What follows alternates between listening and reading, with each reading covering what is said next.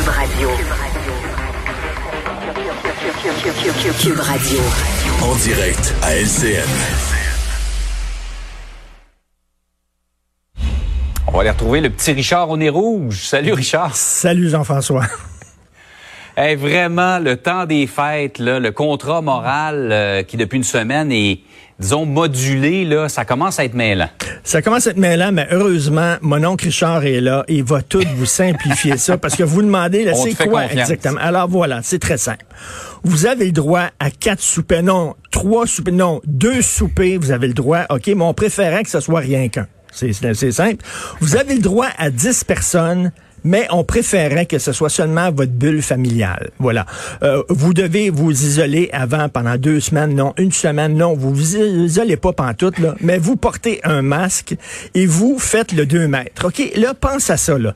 10 personnes autour de la table, 2 mètres entre chacun. Tu aurais besoin de la Ça prend une table. méchante grande table. Non, non, tu as besoin de la table qu'il y a dans la salle de conférence de TVA. Tu l'as vu, cette table-là? Là? tu as besoin de ça dans ta salle à dîner. D'ailleurs, le clan ponton en livre avec une grue. OK? Tu as besoin d'une sacrée grosse table. Écoute, là, c'est vraiment, ça change tout le temps. Et là, on dit, là, parce qu'hier, on a eu une journée record de cas. Et là, on dit, ben, si ça continue de même, peut-être il n'y en aura même pas de souper. Donc, moi, j'appelle-tu mon traiteur ou je l'appelle pas? On sait pas encore. On est en stand-by, comme on dit. Parce que, t'imagines, toi, à un moment donné, si François Legault, les cas continuent à augmenter et doit remettre le dentifrice dans le tube en disant, ben, Ouais. finalement, il n'y en aura pas. Écoute, là, ça fait des mois que tu dis à ton fils, moi, t'acheter ta PS5, moi, te l'acheter, puis la veille de Noël, tu dis, finalement, je te l'achèterai pas. Aïe, aïe. Et là, Pascal Bérubé demande au gouvernement de mettre là, ces mesures par écrit. S'il fait ça, M. Hmm. Legault, il est mieux d'utiliser un crayon à mine. Parce que ça se peut. Oui, c'est ça, parce qu'on efface des petits bouts, on change des, euh, On des efface des- du contrat. Tout à fait. Mais moi, je suis toujours en mode solution et je regardais ça. Tu sais que, tu sais que le, le Jésus est pas né le 25 décembre. Mais C'est une date totalement arbitraire. Je suis Ouais. allé ce matin Ouais. voir, euh, euh, regarder ce que disent les historiens catholiques. Et paraît-il, paraît-il que Jésus est né à la fin mai. Ah ah. Alors, ça, Donc, ça serait parfait. donc, ça veut dire le camping Sainte-Madeleine avec son Noël du campeur est plus près de la vérité que le Vatican. OK? C'est donc, vrai. donc, C'est vrai. à fin mai, ça, ça serait génial. On pourrait vraiment, là, il est né à fin mai, il est pas né le 25 décembre, donc on pourrait célébrer Noël à fin mai. Là, on Ben oui. serait tous vaccinés. Là, ça serait le fun. En plus, en plus, c'est le printemps, il va y avoir moins de virus, on va pouvoir faire ça à l'extérieur. Excellente idée. C'est Non, mais honnêtement, là. Richard, c'est tellement compliqué. Il y a tellement de gens qui, de- des services essentiels qui peuvent pas en profiter. Il y a comme un traitement, il y a comme un système à deux vitesses, des gens qui pourront pas euh, y avoir droit à ces rassemblements-là. Je me demande à quelque part si c'est pas mieux de tout annuler. Tout à fait. Et écoute, ce matin, hein, je disais tantôt là, qu'on n'a pas le droit d'aller au musée aujourd'hui, mais vous pouvez profiter du Black Friday. Ça, c'est une priorité, ça, le Black Friday. Il y a des gens qui nous disent d'ailleurs, je- j'ai hâte de voir ça dans dix jours là, avec les gens qui font la file pour le Black Friday. Ben, ils vont s'acheter de la COVID. pas cher. c'est ça. Par ailleurs, on revient sur le dossier de notre bureau d'enquête. Oui, tu peux enlever, tes, tu peux enlever ta, ta parure. Euh, le casino, qui, tu trouves vraiment que le casino est généreux avec la mafia? Très généreux. On a besoin de l'argent de la mafia. Les gens, vous en voulez des programmes sociaux mur à mur, chromés, des beaux programmes sociaux, puis vous voulez pas payer plus d'impôts. On n'a pas le choix, faut mettre la mafia à contribution. On a besoin de leur argent, on est très content. Il y a des gens qui disent que c'est de l'hypocrisie, ça n'a pas de bon sens.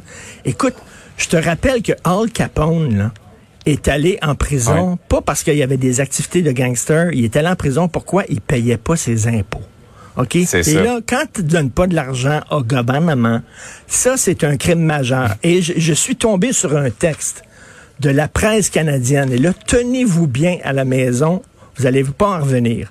En 2017, en 2015, excusez-moi, en 2015, la Cour du Québec a statué que les bandits doivent payer de la TPS et de la TVQ. Alors, c'était, c'était un cas, c'était un gars qui avait une agence d'escorte qui a été arrêté et le gouvernement lui a demandé de payer sa TVQ avec son agence d'escorte. Il a dit, écoutez, c'est une pratique illégale que j'ai faite. Ils ont dit, ça fait rien. Ah ouais, les sous. Alors, évidemment, ça s'est rendu en Cour supérieure. La Cour supérieure a dit, même si tu es un trafiquant de drogue, même si c'était t'es un bandit, même si tu vis de la prostitution, tu dois remplir aux trois mois un formulaire de TVQ parce de l'argent. On veut notre cote. Et d'ailleurs, souvent, quand des bandits sont arrêtés, le gouvernement, ce qu'ils font, c'est qu'ils estiment Oui. la valeur de ces revenus et se prennent Les leur produits cote de la criminalité. produit de la Ouais. criminalité. Donc, à un moment donné, quand le gouvernement a besoin d'argent, que tu sois un bandit, que tu sois un pimp, que tu sois un trafiquant de drogue ou même un tueur à gages, ça veut rien dire. Ils se bouchent le nez ils prennent le fric. Écoute, c'est vraiment ce qu'on voit. là. C'est, c'est l'hypocrisie. De toute façon, on le sait. Hein? La SEQ nous dit la modération a bien meilleur goût. Faites attention, mais quand ils ont des ventres corps, tout le monde a des bonus. c'est comme ça. Ouais, c'est Donc, ça. C'est l'hypocrisie de l'État qu'on voit, mais quel, quel, quel reportage du bureau d'enquête. Je viens de parler avec Félix Séguin et ça a eu des échos Ouais. là, jusqu'à jusqu'à l'Assemblée nationale. C'était tout un reportage.